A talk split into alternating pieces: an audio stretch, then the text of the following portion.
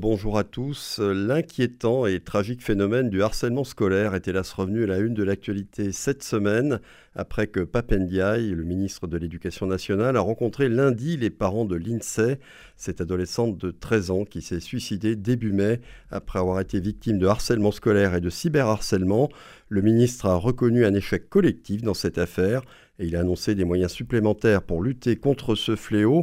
Elisabeth Borne, la Première ministre, a renchéri le lendemain à l'Assemblée nationale en indiquant que plusieurs mesures seraient prises contre le harcèlement scolaire dès la rentrée 2023. Pour essayer de prendre la mesure du phénomène et faire un point sur la situation, j'ai invité ce matin Elisabeth Claire. Elle est adhérente du Centre des ressources sur la non-violence de Midi-Pyrénées, formatrice en approche et transformation constructive des conflits. Des conflits. Euh, bonjour madame et merci d'avoir accepté de vous exprimer sur Radio Présence ce matin. Bonjour et bonjour à tous les auditeurs. Alors le Centre de ressources sur la non-violence de Midi-Pyrénées agit et forme entre autres pour prévenir les violences entre enfants. Est-ce que le harcèlement scolaire, quelle qu'en soit la forme, est réellement un phénomène qui s'amplifie et qui ferait de plus en plus de victimes dans notre société, comme malheureusement l'actualité semble l'indiquer Alors ce qui m'apparaît en tout cas, c'est que le phénomène est beaucoup ça existe depuis. Euh, attendez, excusez-moi, on vous entend très mal là. Est-ce que vous pouvez vous déplacer un petit peu dans la pièce?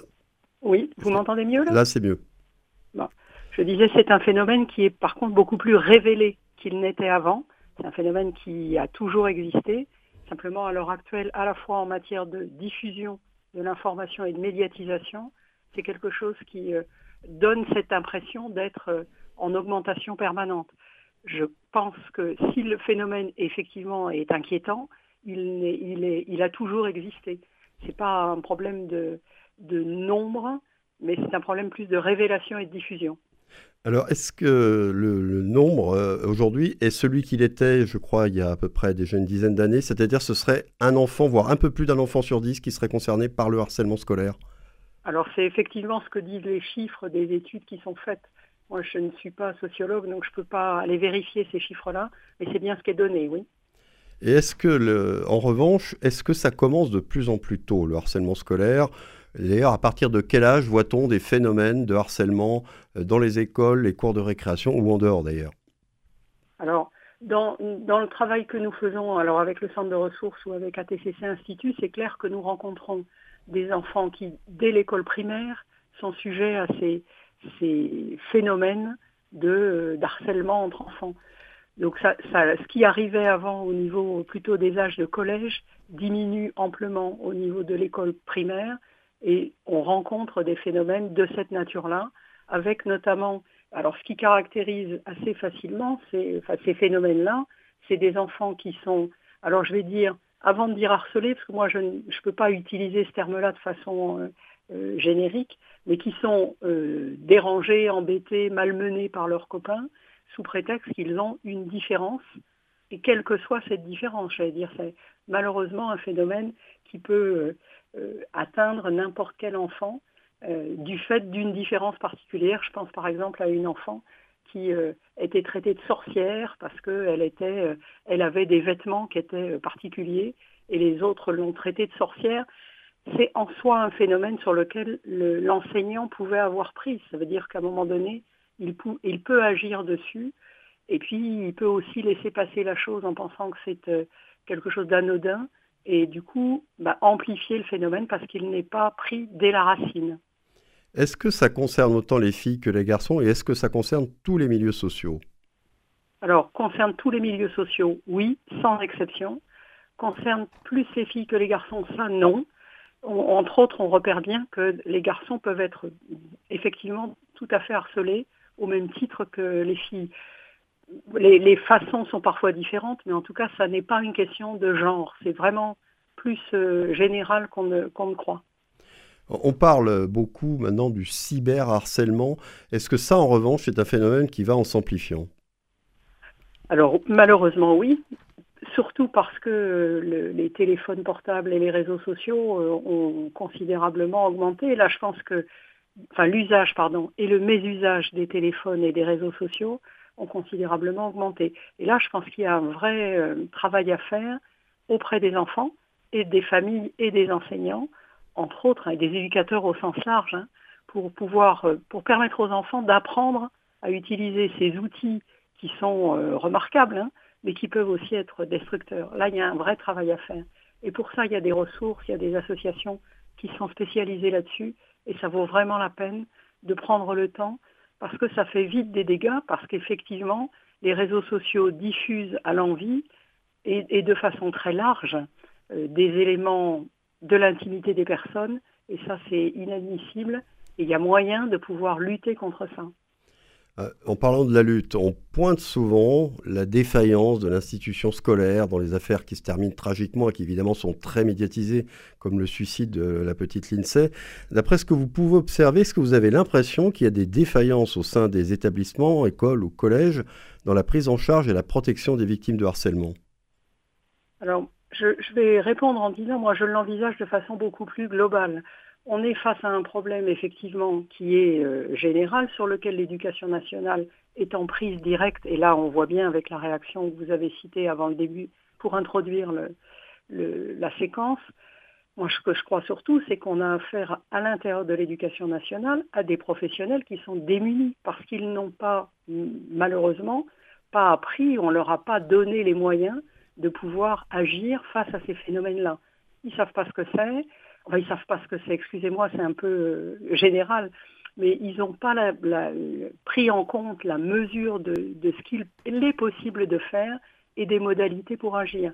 Moyennant quoi, la plupart du temps, ce sont des réactions qui sont, j'allais dire, spontanées, plus ou moins à droite, parfois malheureusement qui ne font qu'empirer les situations, et du coup on est face à quelque chose où réclamons plus de moyens pour pouvoir euh, faire, enfin, faire prendre conscience, ça je crois qu'il n'y a pas de souci, mais pour pouvoir permettre d'agir aux enseignants et aux adultes qui sont au sein de l'éducation nationale et j'allais dire de tous les milieux éducatifs hein, au sens large, hein, de façon à ce qu'ils euh, puissent se positionner face à ces phénomènes-là en étant le plus ajusté possible. Est-ce que la, la, première chose, donc, quand on donnait plus de moyens, ça veut dire qu'il faudrait former le personnel de l'éducation nationale, quel qu'il soit, y compris les, agents de service, pour repérer les phénomènes de harcèlement et pour savoir comment agir dans ces cas-là, comment euh, remonter l'information à ceux qui pourront ensuite euh, prendre les bonnes décisions? Oui, oui, oui c'est effectivement dans ce sens-là. Après, moi, je pense qu'il y a... Alors ça, c'est l'aspect, le volant euh, adulte au sein des établissements. Je pense aussi qu'il y a un travail qui peut être fait auprès des enfants sur notamment une éducation au vivre ensemble. Qu'est-ce que ça veut dire que de vivre à, alors je sais pas combien ils sont dans les classes à l'heure actuelle, mais ça veut dire quoi de vivre à l'intérieur d'un groupe où il y a forcément des copains et puis des gens que j'apprécie moins pour différentes raisons? Comment est-ce qu'on peut arriver à travailler cette, euh, dynamique du groupe qui se joue à des âges fondamentaux que sont ceux de l'enfance et de l'adolescence? Et, comment est-ce que ça peut être euh, euh, travaillé par les adultes auprès des enfants. Et là, je pense qu'il y a du travail qui pourrait être fait, qui est fait d'ailleurs hein, par, certains endroits. On a des possibilités d'intervenir.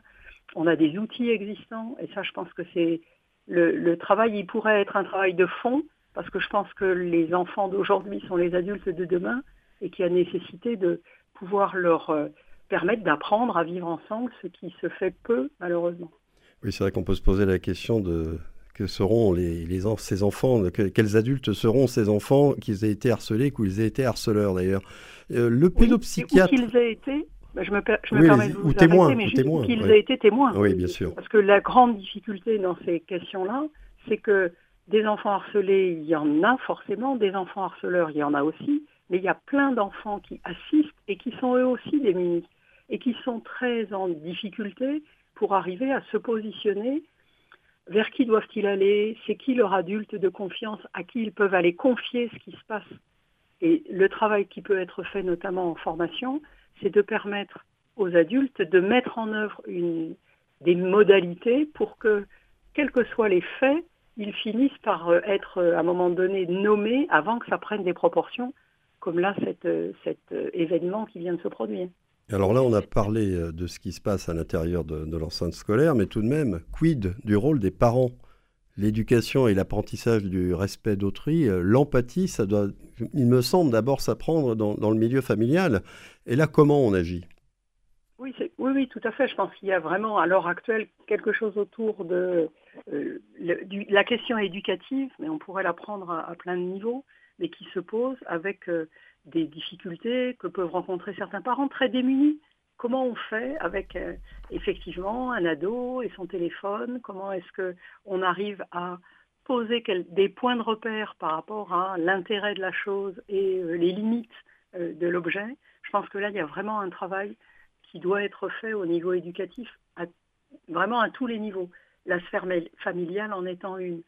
La question de l'autorité qui est derrière, elle se pose. Nous, je sais qu'on travaille aussi sur cette question de l'autorité et qu'elle elle permet d'être dans une posture juste, c'est-à-dire adaptée, sans être ni laxiste d'un côté, ni autoritariste de l'autre, mais en ayant quelque chose qui permette à l'enfant surtout d'être en sécurité l'idée d'être rassuré, d'être en confiance, de vivre son enfance et son adolescence en étant en confiance pour lui-même et puis avec les autres. Et ça, je pense que c'est fondamental. Il y a un gros travail à faire là-dessus. Et c'est là où c'est passionnant parce que, effectivement, il y a des ressources, il y a des moyens qui existent en termes éducatifs hein, et qu'il il vaille la peine d'aller les, les mobiliser. Alors, justement, la conduite à tenir lorsqu'on est ou victime de harcèlement, ou lorsque son enfant est victime de harcèlement, ou lorsque son enfant vous rapporte, vous témoigne qu'il a, vu euh, des, faits de harcèlement euh, dans sa classe ou, ailleurs d'ailleurs, euh, qu'est-ce qu'il faut faire? À qui doit-on s'adresser en priorité? Alors à l'intérieur de l'établissement scolaire, en principe, les CPE, les conseillers principaux d'éducation, sont des personnes de référence qui permettent de pouvoir prendre ce genre d'informations. Je pense aussi, et ça, ça me paraît vraiment important, que chaque enfant doit pouvoir avoir dans l'environnement scolaire un adulte de référence, que ce soit un enseignant avec qui le contact est particulièrement bon, que ce soit un surveillant, je ne sais plus comment on les appelle maintenant, excusez-moi, un assistant d'éducation, euh, et qu'il y ait vraiment cet adulte auquel un enfant qui ne va pas bien puisse, vers qui il puisse se retourner pour pouvoir dire là il y a quelque chose qui ne va pas et n'importe quel enfant devrait avoir cet adulte de référence à l'intérieur de l'établissement. Après, quand ça revient au niveau des parents, c'est clair qu'il est nécessaire que les parents, alors en ayant soin de d'éviter de banaliser la chose en disant c'est pas grave, ça va passer, parce que je crois que si on n'agit pas, malheureusement, ça ne peut qu'empirer, en ayant soin d'éviter de dramatiser la situation, et par exemple en ayant soin d'éviter d'utiliser trop rapidement le terme de harcèlement il y a quelque chose qui appartient à la, juridiction et qui n'est pas de notre fait. Donc on peut repérer, et je pense que les, parents qui reçoivent ce genre de propos de la part de, leur enfant doivent se retourner vers le, collège ou l'école pour arriver à bah, rencontrer. Alors je pense au CPE parce que c'est quand même la porte d'entrée la plus facile, mais je pense aux infirmiers ou infirmières scolaires quand il y a la chance d'en avoir, ce qui n'est pas le cas partout, de façon à ce que le phénomène puisse être euh, mis en lumière à un moment donné. Après, il est nécessaire de le traiter avec beaucoup de délicatesse parce que malheureusement, les adultes peuvent être un facteur d'augmentation de, la violence.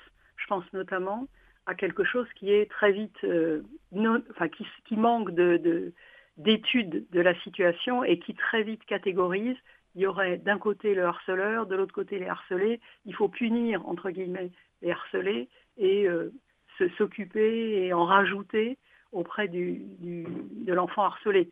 Là, il y a quelque chose qui euh, devient euh, maladroit et qui ne va faire qu'empirer la situation, puisque des enfants qui se font punir vont du coup en vouloir encore plus à l'enfant qui aurait dit ce qui se passait. Et donc ça, c'est vraiment pas la bonne, la bonne modalité. Eh bien, merci euh, infiniment, Elisabeth Claire, d'avoir partagé avec nous toutes ces informations et votre connaissance de la situation. Espérons, comme l'a annoncé Elisabeth Borne, que la lutte contre le harcèlement scolaire va devenir une priorité absolue dans notre pays et que des mesures efficaces seront prises rapidement en ce sens. Je rappelle les deux numéros à connaître si on est victime ou témoin de faits de harcèlement. Il y a le 3020 pour le harcèlement scolaire et le 3018 pour le cyberharcèlement.